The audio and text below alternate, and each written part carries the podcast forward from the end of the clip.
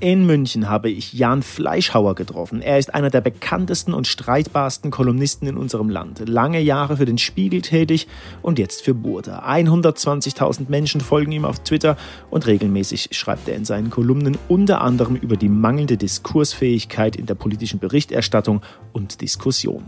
Ich habe mit ihm darüber gesprochen, was politisch korrekt ist, was Robert Habeck mit der Kanzlerkandidatur zu tun hat und warum Beleidigung und Beschimpfung zum journalistischen Repertoire gehören können.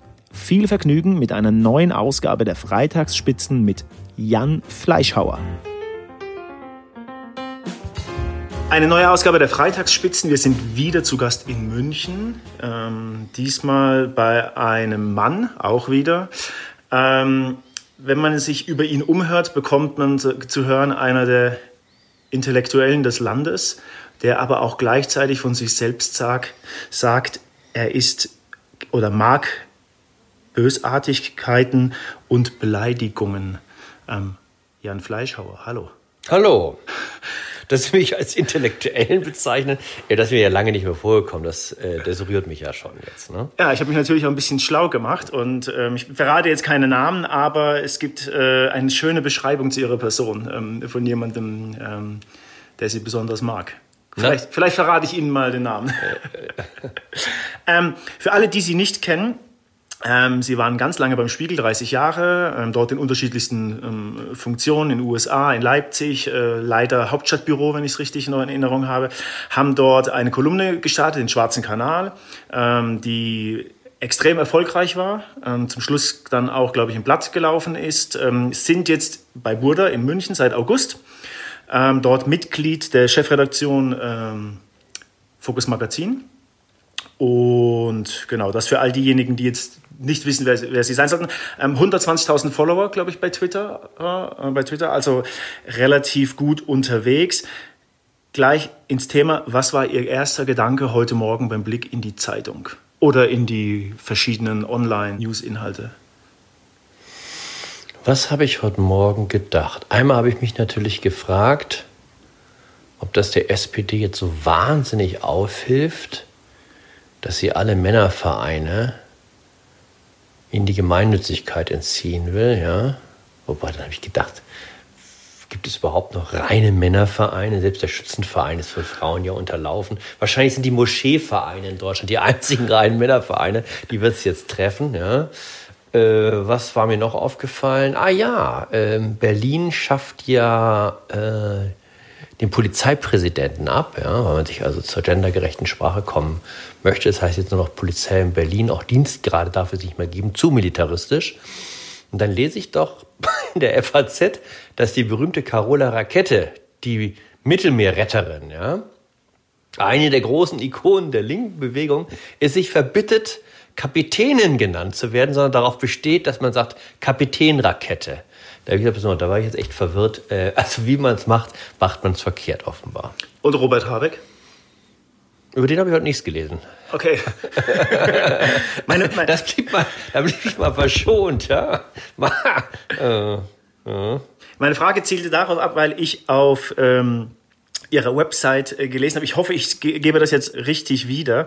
Solange zwei Drittel der Journalistkolleginnen und Kollegen, ich hoffe, das ist richtig mhm. ausgesprochen, glauben oder sich wünschen, dass Robert Habeck äh, Kanzler in Deutschland wird, haben Sie noch ähm, genug zu tun. Ja gut, das war ja die Frage im Sommer bei meinem Wechsel vom Spiegel zum Fokus, ob das jetzt noch Sinn machen würde, den Schwarzen Kanal weiter zu betreiben, also meine Kolumne, weil natürlich ein Reiz ja auch war, dass ich mit diesem Programm, also dem Konservativen im weitesten Sinne, Gehör zu verschaffen, ausgerechnet im Spiegel war. Ja? Und da gab es natürlich eine natürliche Reibung und die fällt jetzt, jetzt bei Fokus ein bisschen weg. Und darauf mal meine Antwort, naja, ich finde schon, dass es das noch weiter braucht, auch beim Fokus, weil ich ja erkennbar ja nicht nur gegen den Spiegel schreibe, sondern gegen, würde ich sagen, Minimum zwei Drittel der deutschen äh, Politjournalisten, die eben, wenn man eine Umfrage machen würde, sich alle Robert Habeck als den neuen Bundeskanzler wünschen. Warum? Oder warum glauben Sie, wünschen die sich Robert Habeck als Bundeskanzler wegen seinen Haaren? Der weibliche Teil vielleicht auch wegen den Haaren. Äh, naja, es gibt schon eine große Begeisterung, natürlich insgesamt erstmal für, überhaupt für die Grünen. Die gibt es, seit ich im Journalismus bin. Äh, das sagen ja auch Umfragen. Also zwei Drittel der in Deutschland tätigen Journalisten identifiziert sich eindeutig mit Rot-Grün. Und das Rote hat nach meiner Beobachtung eher ein bisschen abgenommen und das Grüne nochmal zugenommen. Und dann gibt es eine besondere Begeisterung in diesem Fall für Robert Habeck, der Mann, um vielleicht mit Konstantin Wecker zu sagen, mit dem Herzen denkt und mit dem Kopf fühlt. Ja. Das finden ganz viele Menschen ganz, ganz fabelhaft. Ich würde ja mal sagen, das Herz ist nicht das richtige Organ zu Verstandeszwecken, aber damit stehe ich erkennbar in der Minderheit. Sie haben gerade gesagt, Sie stehen damit erkennbar in der Minderheit. Schließt sich mir spontan eine Fra Frage an. Sie haben auch mal gesagt oder geschrieben vielmehr, ich muss das jetzt hier ablesen, ähm, das, was die Menschen interessiert oder die Leserinnen und Leser oder Zuschauer so sinngemäß, glaube ich, ähm, spielt schon lange keine Rolle mehr. Was haben Sie damit konkret gemeint? Sie meinen so auf Redaktionskonferenzen. Genau. Ja, die erste Frage, glaube ich, die ein Journalist sich stellt, der zum Beispiel die SPD beobachtet, ist, was denken meine anderen SPD-Berichterstatterkollegen über das, was ich schreibe, halten die es auch für besonders wichtig oder nicht? So, und die Frage, ob es den Leser auch interessiert, also sagen wir mal, bestimmte Spannung möglicherweise dann in irgendwie dem fünften dieser komischen Kandidatenpaare, die kommt ganz, ganz am Ende, wenn überhaupt. Und das ist eine Beobachtung, die ich bei vielen Redaktionen gemacht habe, die mir auch bestätigt wird ja von anderen Kollegen. Äh, das ist wahrscheinlich sehr menschlich auch. Möglicherweise auch der Tischler denkt erstmal an den Tischlerkollegen, ja. Wenn er, also gefällt dem das, findet er das gut sozusagen mit dem Auge des Experten, was ich hier produziere. So, also es ist jeweils im Journalismus stark ausgeprägt äh, und äh, einer der Chefredakteure, die ich kenne, die das erkennbar anders betreiben und deswegen, glaube ich, auch sehr erfolgreich sind, ist Giovanni De Lorenzo von der Zeit. Ja? Giovanni De Lorenzo, nun kann man ja von der Zeit halten, was man will. Das ist ja mehr sozusagen das äh, gedruckte äh, Kirchenblatt jede Woche. Ja? Also wir nehmen uns alle gemeinsam an Händen und beten, dass es besser wird und dann wird die Welt schon besser. Das ist ja ein bisschen der Spirit der Zeit. Trotzdem, äh, der hat ganz erkennbar von Anfang an sich vorgestellt, wie sieht der Zeitleser aus? Wie sieht ein möglicher Zeitleser aus? Also den man noch erreichen könnte. Und für die Leute macht er sein Blatt. Also ein Avatar. Er hat sich ein Avatar gebaut. Ja, aus, ja. Abgeschaut bei den Digi-Leuten. Wie auch immer. Also das ist jedenfalls, und das ist ja eigentlich erstaunlich, äh, wenn man im, Gewerbe, im, Mediengewerbe ist, würde man ja denken, dass wir versuchen, vor allen Dingen ähm, Leser zu halten und zu überzeugen oder Leser davon zu überzeugen, Leser zu werden, dass das doch bei der Konzeption so wenig eine Rolle spielt. Jetzt haben Sie gesagt, der SPD Journalistenfreund, überspitzt äh, von mir jetzt ausgedruckt, guckt eher darauf, dass ein anderer Zeitungskollege ihn gut findet. Ganz ketzerische Frage. Glauben Sie, ist die Denkweise mitverantwortlich dafür? Wir befassen uns in unserem dem Podcast hier ja so ein bisschen mit dem Thema Medienwandel etc., dass ähm, manch ein Printtitel keine Beachtung mehr findet? Oder weniger als vorher? Die Auflagen sinken? Also ich würde sagen, da gibt es einen Zusammenhang, klar. Gerade auf der Linken wird ja Vielfalt oft angemahnt, also oder wie das heute so schön heißt, Diversität. Und wenn man dann so in die Redaktionen guckt, fast alle haben den gleichen Bildungsabschluss der dort Tätigen. Die wohnen auch interessanterweise alle in den gleichen Vierteln, ja, also wenn sie es leisten können. Also ich würde mal sagen, so München, Schwabing. Das kann man sich als Journalist noch leisten? Ja, wenn man rechtzeitig den Mietvertrag abgeschlossen hatte. Heute wird es schwer, das war. Aber sag mal so, klassisch Frankfurter Westend, Hamburg-Eppendorf, äh, Berlin, Prenzlauer Berg, Friedrichshain. Also das ist ja nun, also wenn Sie da, wenn Sie da mit einem Auto äh, weil sie den gleichen Herz, weil sie einen Herzkasper bekommen haben, die Spur verlassen und in so eine Menschenmenge reindonnern, dass die Wahrscheinlichkeit, dass sie da von den Szenen, die sie da erwischt haben, acht Journalisten sind, ja, die ist sehr, sehr hoch. Und ähm, das ist aber, glaube ich, nicht gut, weil das zu homogene einem natürlich den Blick verstellt auf die Lebenswirklichkeit in Deutschland. Und dazu kommt ja noch das Zweite, dass man, und das macht mich wirklich auch zum Teil verrückt, ich bin in den Journalismus gegangen, weil, äh, weil mich meine Neugier antrieben hat. Ja? Also Dinge kennenzulernen, die anders sind, die, die ich so noch nicht kannte. Und das halte ich ja für eine Grundtugend des Journalisten rauszugehen und äh, sich die Dinge anzugucken, wenn sie sich bewegen. Und da stelle ich eine große Unlust vor. Vor allen Dingen, wenn es sich um soziale Bewegungen handelt, der Meinung man nicht ist. Also als da 30, 40.000 Menschen jedes Wochenende zusammengekommen sind, um sich die Beine in den Bauch zu stehen in den sumpfigen Elbwiesen bei Dresden. Da haben ganz viele Leute über Pegida geschrieben, ohne es je für nötig befunden zu haben, sich das mal anzugucken. Ja? Interessanterweise einer, der das gemacht hat, äh, dafür finde ich, äh, habe ich sie auch immer geschätzt, war Dunja Hayali vom ZDF. Ja? Also die hat auch eine klare Meinung, hat sie ja auch immer wieder ähm, zur Kenntnis gebracht, ist dafür ja auch viel gescholten worden. Aber die geht schon noch raus mit ihrem Mikro und äh, weil es sie offenbar interessiert, äh, was, äh, was Leute antreibt. Ja? Sie haben gesagt, jetzt gerade, Sie sind Journalist geworden, äh, weil Sie neugierig sind oder waren oder also immer noch sind. Gleichzeitig haben Sie gesagt, die Redaktionen sind meist relativ gleich. In meinem Kopf arbeitet gerade so ein Bild, ähm, wie realistisch es ist, dass jemand vom Münchner Merkur zur Taz wechselt. Wahrscheinlich eher äh, unrealistisch. Also ich würde quasi nochmal gerne versuchen, herauszufinden, warum lässt man das nicht mehr so? Warum ist alles abgeschottet? Also keine Ahnung, die Taz stellt nur Leute ein, die die gleiche Denke dort haben, die Süddeutsche so, bei der FAZ genauso. Ähm, na gut, dass Sie als Zeitung eine bestimmte Haltung haben, eine bestimmte, die auch für die Leser erkennbar ist. Deswegen werden sie ja abonniert und nicht sagen, naja, heute, also sehen wir es so und morgen sehen wir es ganz andersrum. Hm, das, das kann man in der Zeitung nicht vorwerfen. Aber es gibt ja noch Nuancen dazwischen. Ja, es gibt Nuancen dazwischen. Ich glaube, dass man, wenn man, sagen wir mal, dass sie bei der wenn Sie die FAZ sich jetzt vornehmen, die einzig wirklich konservative Zeitung, die es in Deutschland gibt, äh, was die FAZ eben immer vermocht hat, war dann eine Art politischem Streit in der eigenen Zeitung zu organisieren, in dem eben das Feuilleton erkennbar andere Positionen vertritt und vertreten hat als die Politikredaktion, und man gewissermaßen von hinten dann nach vorne ins Heft rein die äh, Meinungsgranaten geschossen, um die Kollegen vorne dann aufzumischen. Ja? So kann man ja eine Zeitung auch spannend halten. Und das hätte ich zum Beispiel der Süddeutschen, glaube ich, würde das gut tun, wenn sie das umgekehrt beherzigen könnte und wollte. Also einen eher linken Meinungsteil, Politikteil und dann meinetwegen ein konservatives, rechteres Feuilleton. Ja? Um Spannkraft äh, zu erzeugen, ist der äh, Süddeutschen aus vielen, vielen Gründen schwer gefallen, äh, wie überhaupt eben, glaube ich, den Widerspruch auszuhalten, überhaupt Kollegen auszuhalten, die erkennbar anderer Meinung sind, als man selber jetzt nicht so vielen Redakteuren gegeben ist.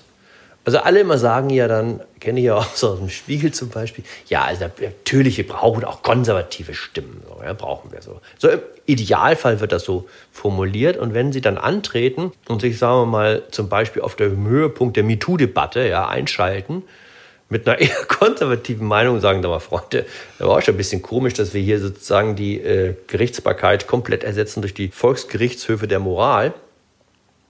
Riesenaufregung, Riesenaufschrei. Also im Konkreten äh, hat man es dann eben doch nicht so ganz so gerne, dass äh, man da Widerspruch im eigenen Kollegenkreis hat. Also auch hier ein Gap zwischen Theorie und Praxis. Wie wahrscheinlich überall. Überall. Das ist, das ist so. Es gibt bestimmte Grundkonstanten des Menschlichen. Zu dem gehört auch das, wie wahrscheinlich auch zum Beispiel eine gewisse Anlehnungsbereitschaft bzw. Opportunismus. Ja, ist uns den Menschen auch eher gegeben als der Widerspruchsgeist. Sie haben gerade die FAZ erwähnt. Ähm, ich würde mal persönlich interessieren, ähm, war es politisch korrekt von der FAZ auf ihrer, ich weiß gar nicht, Geburtstagsfeier, dass äh, dort auch, ich weiß gar nicht, ob auch eine Frau von der AfD dabei war? war Alexander Gauland war eingeladen. Finden Sie die Diskussion darüber unehrlich, also eine, ein Sturm im Wasserglas in Anführungszeichen, oder hat die FAZ aus ihrer Sicht heraus da einen Fehler gemacht? Oder also, also ist es politisch korrekt gewesen? Ich finde erstmal im Prinzip ist das richtig. Ähm, oder kann man machen. Man feiert 70. Äh, 70. Äh, Geburtstag einer Zeitung und man lädt Leute ein, die entweder wichtig sind, ähm, im Fall von Gauland, der im Haus ja lange angehört haben über die Märkische Allgemeine, also jedenfalls verbunden waren. Äh, so, und äh, daran erinnert man sich dann möglicherweise auch noch, äh, wenn jemand dann eben zur AfD übergelaufen ist. Und dass die FAZ nun klar erkennbar für ihre Leser gegen die AfD steht, kann man nun allen Kommentaren von Herrn Kohl und Herrn Altenbockum vorne gleich auf der ersten Seite ansehen. Ob ich so weit gehen würde, ich glaube, einer der Herausgeber war es gewesen, Herr Dinker, dann in den Begrüßungsworten zu sagen, hier haben wir nur Menschen versammelt, die wir mögen. Und dann ist unter diesen Menschen auch Herr Gauland. Das fand ich ein bisschen weitgehend. Ja, da muss man sich, glaube ich, so eine Eröffnungsrede schenken. Und die Diskussion jetzt, die jetzt quasi hinterher in den sozialen Medien hoch und runter tobt, oder zumindest die letzten Tage, ist das Ihrer Meinung nach, Freunde, was regt ihr euch auf? Ähm Nein, das ist, das ist Teil des politischen Kampfes. Ähm, es wird versucht natürlich über die Skandalisierung zum Beispiel der Teilnahme von Gauland an einer Geburtstagsfeier der FAZ dafür zu sorgen, dass sich bei künftigen Einladungen die FAZ und auch andere Medien das genau überlegen, ob sie einen wie Gauland einladen können und wollen, ob sich das leisten wollen. Also dahin ist der Versuch natürlich der, der Stigmatisierung und damit auch der äh, Ausgrenzung dieser Leute. Das ist ein politisches Kampfmittel. Ich glaube, dass es, äh, das kann im Einzelfall sogar funktionieren. Also wenn jetzt die, die Süddeutsche würde sich jetzt gut überlegen, ob sie einen Gauland einlädt, ja, wenn sie das überhaupt vorgehabt hatte, gehabt haben sollte im Großen und Ganzen, das heißt in der Bekämpfung der AfD, und darum geht es ja angeblich dabei, scheint das kein besonders erfolgreiches Mittel zu sein, denn äh, das versucht die Linke ja nun, und die Linke sage ich mal, also Leute, die eben die Grünen wählen und die SPD und die Linkspartei, oder sich überhaupt als Antifa im weitesten Sinne verstehen. Der Kampf tobt ja schon ein bisschen länger, also Podien, die äh, problematisiert werden, wo Vertreter der neuen Rechten auf Auftauchen, Buchmesse, ja, wo man so Quarantänezonen baut für unliebsame Verlage. Mittagessen. Mhm. Mittagessen, so äh, genau, armer Tropf von der Filmförderung Hessen, der dann beim Mittagessen erwischt wird äh, mit Herrn Meuthen und darauf seinen Job verliert. Also das ist ja das, was man den Chilling-Effekt nennt. Also der Versuch sozusagen durch einzelne Beispiele und Fälle zu zeigen, komm bloß nicht auf die Idee, mit Herrn Meuthen dich zum Mittagessen zu treffen. So. Aber warum ich so. Also ich also, und das aber, das kann man alles machen. Und das hat im Einzelfall funktioniert das auch. Aber jedenfalls in der Bekämpfung der AfD scheint das ja nicht zu funktionieren, sonst würde diese Partei nicht von einem Wahlsieg zum nächsten, zum nächsten schreiten. Ne? Was glauben Sie, woher kommt dieser erhobene Zeigefinger irgendwie, dass man darf jetzt, ich lehne mich jetzt sehr weit aus dem Fenster irgendwie, es gibt Diskussionen darüber, darf man Weihnachtsmarkt noch Weihnachtsmarkt nennen, eine Kapitänin möchte nicht Kapitänin genannt werden. Also ich stelle mir so manchmal die Frage, wir sind im Jahr 2019, ähm, müssten ja eigentlich ähm, vom Intellekt her irgendwie relativ auf einer guten Spur sein. Vor was haben wir Angst? Na gut, das, ist, das sind, glaube ich, zwei Paar Schuhe. Also der, der Kampf mit der AfD oder der Kampf gegen die neue Rechte, ist ein Kampf, der mit eben verschiedenen Methoden geführt wird. Und eine, eine Methode ist die Ächtung, die Ausgrenzung. Und das finde ich zum Beispiel bei Politikern sogar eine zulässige, völlig legitime Frage. Soll ich mich mit einem Vertreter der AfD aufs Podium setzen? Bei Journalisten finde ich das schon wieder grenzwertig, weil ich immer sagen würde, wir Journalisten sind eben keine Politiker. Und wenn ich Politiker sein will, dann soll ich auch in die Politik gehen. Und äh, ich bin als Journalist nicht Aktivist. So. Diese Sache mit jetzt ähm, diese Sprachsensibilitäten, nennen wir sie mal so, äh, läuft dazu parallel. Also beim Weihnachtsmarkt muss man ja sagen, kann man doch weitgehend in Deutschland noch Entwarnung geben. Äh, die Weihnachtsmärkte heißen, soweit ich sie äh, kenne, weiterhin Weihnachtsmärkte, sogar in Berlin. Rittersport bringt seine äh, Kalender Weihnacht als Weihnachtskalender und nicht als Herbstkalender oder Winterkalender auf den Markt. Ja. Also es gibt auch nach wie vor Sparschweine in deutschen Sparkassen. Das sind, sagen wir mal, jetzt so eher Erfindungen von AfD-Politikern, also die offenbar mit so, einem, mit so einem Seismographen durch das Land gucken und ob versuchen, also jedes Mal, wenn irgendwo jetzt irgendwo ein wo irgendwas mit Winter steht, statt Weihnachten, also das, den Untergang des christlichen Abend dann des Wittern, ist natürlich genauso lächerlich äh, wie das auf, äh, diese Sensibilität auf der anderen Seite. Na gut, und dann gibt es eben diese, die Versuche, Menschen, die es schwer haben, als Minderheit ihr Leben zu erleichtern, indem wir anders sprechen. Ich glaube da nicht dran, das ist für mich magisches Denken. Äh, ich bin Marxist in der Hinsicht. Äh, Karl Marx hätte sich totgelacht bei der Vorstellung, dass es reichen würde, über die Welt anders zu reden, um sie zu ändern. Nur hat er das dezidiert genau andersrum gesehen. Deswegen hat er ja den Marxismus begründet. Ne? Was für eine Rolle bei all den Diskussionen, über die wir jetzt zurücklegen, schon, kommt Ihnen da als Kolumnist zu? Welche Rolle? Mhm. Oder wie äh, sehen Sie Ihre Rolle? Ja, den, den Wahnsinn der Welt beobachten, äh, einordnen, für meine Leser beschreiben gibt es manchmal einen, ähm, ähm, ich muss die Frage wiederholen, wir hatten sie im Vorgespräch gerade eben ähm, ähm schon mal, ich habe mir gestern äh, nochmal den Spaß und die große Freude gemacht, äh, viele ihrer Sachen auf der Website zu lesen, bin bei manchen so ein bisschen zusammengezuckt, weil ich dann gedacht habe, okay, ähm, da gibt es bestimmt den ein oder anderen äh, Shitstorm, das prallt alles an ihn ab. Oder gibt es mal einen Anruf vom Verleger, der sagt, hm, jetzt zu weit rausgelehnt, oder weiß man, wenn man Fleischhauer einkauft, dann... Das, was ich mache, ist doch Mainstream. Ich bin der absolute Mainstream-Journalist. Äh, ich glaube, dass 40, 50, vielleicht sogar 60 Prozent der Deutschen das, was ich schreibe, total unterschreiben können. Ähm, ich finde mich auch überhaupt nicht radikal. Hin und wieder erlaube ich mir einen Spaß, ja. Äh, oder einen Witz auf Kosten anderer. Da halte ich mich, versuche ich, oder versuche ich mich zumindest zu halten an zwei selbstgesetzte Vorgaben. Die eine ist äh, keine Witze auf Kosten von Leuten, die es eh schon schwer im Leben haben, über die sich eigentlich alle einig sind in ihrem Urteil. Da brauchst nicht noch mich, dass ich jetzt als 51. hinterher gewackelt komme und dann auch noch mein Urteil fälle, äh, sozusagen Daumen runter, ja, so. Im Zweifel bin ich dann auf der anderen Seite schon wieder anzutreffen. Bei den mühseligen und beladenen der Medienwelt. Und das zweite ist grosso modo ein Satz von Harald Schmidt, wir machen keine Witze über Menschen, die weniger als 20.000 Euro im Monat verdienen. Das schaffe ich nicht immer, gebe ich zu. Also wenn Kevin Kühnert da um die Ecke wackelt und der Juse-Vorsitzende da mit besonderem Irrsinn, ich glaube, der verdient nicht 20.000 Euro ähm, im Monat, da muss ich da trotzdem mal zu lang. Also sagen wir mal, die Schmidt-Regel äh, mit der Einschränkung äh, bei Politikern. Ist das Koketterie gewesen? Ich, hab, ich glaube, bei den Münchner Medientagen gab es eine Podiumsdiskussion mit Ihnen. Da haben Sie gesagt, Sie mögen Beleidigung und Bösartigkeit. Warum? Ja, ich saß da mit Thilo Jung von Jung und Naiv.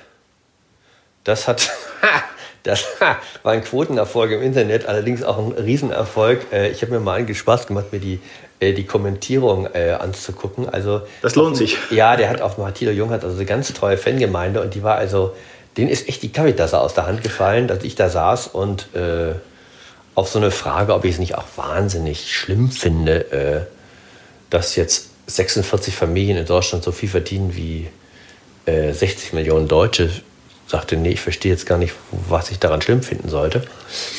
Mm, ja, die Beleidigung. Die Beleidigung ist eine klassische journalistische Stilform. Und äh, für Menschen, deren journalistisches Gedächtnis äh, über die, über, sagen wir mal, die 70er Jahre hinausreicht, zum Beispiel in die 20er, also die Jahre Weimarer Republik, die 20er Jahre des letzten Jahrhunderts, stoßen dann eher auf Leute wie Karl Kraus, Kurt Tucholsky, Anton Kuh, einer meiner Heroen, ja, von dem der schöne Satz stammt, warum sachlich, wenn es auch persönlich geht. Das sind so Leute, an denen ich mich orientiere. Ja? Kerr, ich meine, ein ganz großer Beleidiger. Ja, die haben ja auch miteinander, die waren sich ja alle nicht grün, haben sich ständig auch gegenseitig beleidigt und da äh, hin und wieder auch mal vor den Kadi gezerrt. Hm? So, die, die, warum nicht beleidigen? Also, äh, da kommt es ja darauf an, würde ich sagen, bei der Beleidigung. Ist sie originell Oder ist sie platt? Wie meist im Leben oder etwas. Sie können ja das, das, den schönsten Gedanken verhunzen, indem sie ihn eben platt servieren. Also Idiot, das kann ja jeder, ne? oder Trottel oder sowas, ja. Aber intelligente Beleidigung, was ist eine intelligente Beleidigung? Henrik Broder, ein guter Bekannter von mir, stand äh, vor dem Landgericht Köln, weil er über eine Ansagerin des ZDF, die er nicht leiden kann, gesagt hatte, dass sie beim, bei ihren Moderationen immer den Kopf leicht schräg zur Seite halte, damit sich die Gedanken auf einer Seite sammeln könnten. das fand ich eine gute Beleidigung. Die Frau hat ihn dann verklagt vor dem Landgericht, wie gesagt, weil sie das nicht hinnehmen wollte. In der ersten Instanz hat er interessanterweise verloren, in der zweiten dann glücklicherweise gewonnen. Ist das ein Kriterium bei der Auswahl, wie man zu einem Thema ähm, für, für, die Kolumne kommt? Also überlegen Sie, keine Ahnung, okay, kann ich da jetzt irgendwie ein bisschen, ähm, eignet sich das Thema besser, um Beschimpfungen oder Beleidigungen in Anführungszeichen zu machen? Also klar, Sie müssen ja auch gucken, dass die, das Ding gelesen wird. Ähm, spielt das eine Rolle? Naja, ich versuche die Sachen schon so oft zu schreiben, dass äh, viele Leute mich lesen. Und dazu gehört ja auch, dass man das versucht, auch Politik unterhaltsam zu präsentieren. Ne? Also Reichweite hat mich immer interessiert. Deswegen bin ich ja auch gleich nach, dem, äh, nach der Journalistenschule zum Spiegel gegangen. Äh, und Gottlob, auch jetzt beim Wechsel zum Fokus, habe ich natürlich darauf geachtet, dass, die, äh, dass ich nicht weniger Leute erreiche als vorher. Und das ist zum Glück auch gut gegangen. Also ich, im Gegenteil, ich habe jetzt sogar noch mehr. Hm, jedenfalls bei der, beim Heft kann man das ja nicht so genau sagen, wer einen alles liest, aber bei Online kann man es ja messen. Und da sind die Einschaltquote nochmal gestiegen sogar. Hm, und natürlich, also, also wenn ich sehe, welchen Quatsch Heiko Maas, unser Außenminister, so verzapft, ja, ähm, und es eine Gelegenheit gibt, dass ich Heiko Maas in meine Kolumne einflechte, äh, immer der Heiko Maas, ja, der so brav war mit dieser Fashion-Freundin, wohlgekämmten Ansichten und diesen etwas zu eng geschnittenen Hemden gewissermaßen der Yogi Löw der deutschen Sozialdemokratie. Ja? Und plötzlich Bad Boy Maas, ja, posiert mit dem türkischen Außenminister, äh, semmelt's mal so richtig den Amerikanern rein, ja, indem man sich für die eine bei allen Leuten auf der Welt bedankt, nur bei den Amis nicht. Ne? So, das, daran, klar, das, wenn ich dann eine Chance sehe, das, dann, äh, dann nutze ich die, dass, ich, dass Heiko Maas bei mir die entsprechende Würdigung erfährt. Ja? Wir kommen jetzt langsam zum Ende, aber mich, äh, mir ist spontan noch eine Frage eingefallen. Warum mögen Sie Sascha Lobo nicht? Wegen seiner Frisur? Na ja, gut, die Frisur. also, also, es gibt ja den Satz von ähm, Karl Lagerfeld, äh, wenn er in der Trainingshose in die Öffentlichkeit sich begibt, der hat die Kontrolle über sein Leben verloren. Würde ich mal sagen, das gilt auch analog für einen, ich glaube gar nicht, jetzt mittlerweile 45-jährigen Mann oder 43-jährigen Mann mit Schmierbauch. Also Sascha ist ja auch nicht mehr der Allerjüngste und hat auch schon ein bisschen zugelegt, der also jeden Morgen sein, vorm Spiegel steht äh, und erstmal eine halbe Stunde seinen Irokesen in Form bringen muss. Ja? Ähm, aber das sind ja Äußerlichkeiten, nein. Äh, ich, meine, ich will jetzt hier nicht, äh, ist ja auch ein Ex-Kollege, was soll ich da sagen, aber sag mal, diese, diese komplette Humorlosigkeit, ja, äh, das killt mich ja bei Leuten. Äh, wenn jemand völlig unfähig zur Ironie und vor allem Selbstironie ist und nicht so gerne hört, wie sich selber reden, das gilt ja in gewisser Weise für uns alle. Ja? Also sonst ist man nicht im Geschäft, dass man sich wichtig findet. Aber ich, man muss es ja nicht ganz so raushängen lassen. Und einer eben der Tricks jedenfalls, um es ein bisschen zu bemänteln, wie wichtig man sich selbst nimmt, ist die Selbstironie. Amerikaner und Briten sind da ganz große Meister. Ja? Ähm, und dazu ist er völlig unfähig. Äh, und deswegen kriegt man sozusagen Logo immer so dieses 100% geballt. Ja? Das, das, ist einfach so für mich. Für mich ist so eine große Dröhnung. Letzte Frage. Wenn Robert Habeck Bundeskanzler wird, dann? Ja, also dann ist es nicht so, dass ich ins Exil gehe. Ganz im Gegenteil. Äh, äh, da freue ich mich ja auf den Tag. Äh, das wird ja ein Riesenspaß. Also jemand, der im Ernst äh, von sich selbst sagt, nee, also äh, ähm, er müsse schon darauf achten, dass die inneren Fenster seiner Seele nicht zugehen würden. Das ist großartig. Das ist ja, äh, das, der Letzte, der das, diese Art von Gefühlskitsch produziert hat, war Björn Engholm, der äh, SPD-Kanzlerkandidat der 80er Jahre. Ja? Der war ja auch mal so ein Stück weit unterwegs, ne? zu den Herzen der Menschen. Das ist sozusagen der Richard Kleidermann äh, der deutschen Politik. Ja? Das ist, äh, das, das wird toll. Ja? Zumal wir ja alle wissen, Kanzler sein ist ja ein bisschen mehr nur als rumquatschen. Ne? Und dass Habeck gewisse Probleme hat, sagen wir mal, mit Daten, Zahlen, Fakten, äh, mit den Härten der Politik, hat er jetzt erkennbar unter Beweis gestellt. In einer Reihe von Interviews schon so einfache Sachen wie, wie ist das eigentlich mit der Förderung, mit der Pendlerpauschale? Da ist er ja dann wahnsinnig, kommt er wahnsinnig schnell ins, äh, ins Schwimmen. Also äh, die ersten Bundespressekonferenzen mit ihm, wo es dann wirklich um was geht, ja? Aber er braucht auch keine alle. Fragen. Er simuliert die Frage. Ja, das, aber das lassen die Kollegen. So ist dann doch auch nicht. Also so ist die Bundespressekonferenz nicht. Da gibt es dann doch noch, auch wenn man in Teilen, äh, in großen Teilen dann mit diesem Mann mitfiebert, ist, da gibt es dann, würde ich sagen, doch noch so einen, einen Ehrgeiz jetzt sich nicht so sehr zum Klakör zu machen. Äh, und wie gesagt, also äh, dafür ist das Leben da oben im Kanzleramt auch zu hart. Also wer Kanzler wird, um gemocht zu werden, der hat echt den falschen Beruf ergriffen. Es geht ja gleich von Anfang an los. Ich meine, egal welcher Partei Sie angehören, aber im Wesentlichen erfahren Sie Abwertung als Kanzler. Sie können es ja eigentlich selten jemandem recht machen.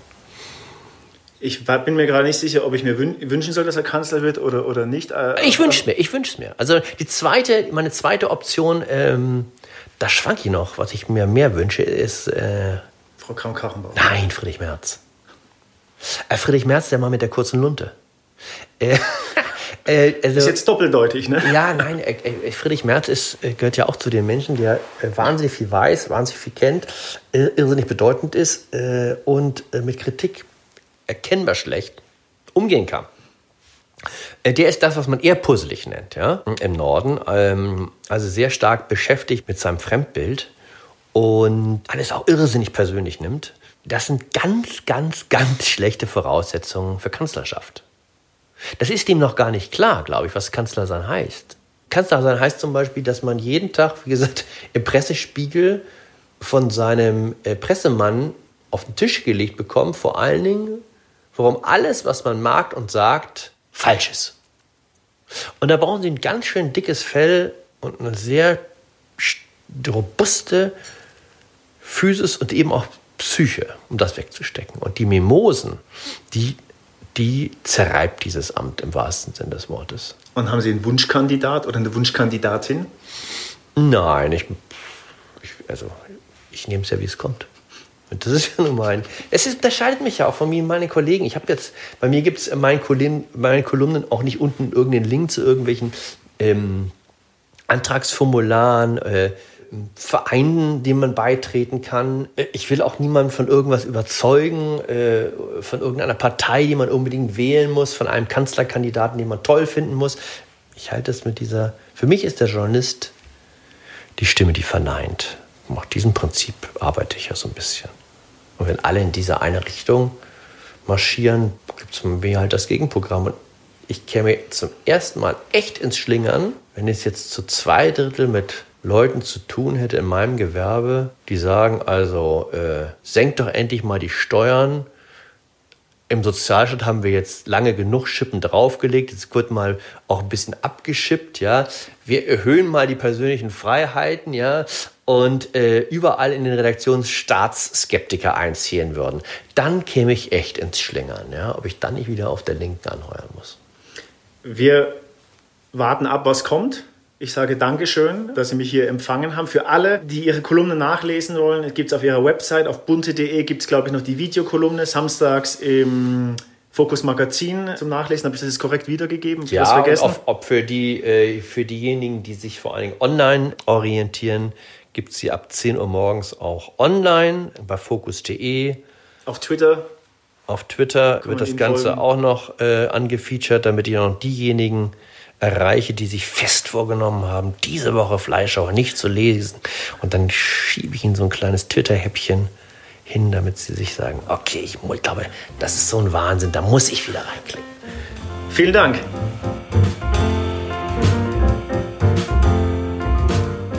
Das war sie wieder, eine neue Ausgabe der Freitagsspitzen. Euch sage ich danke fürs Zuhören.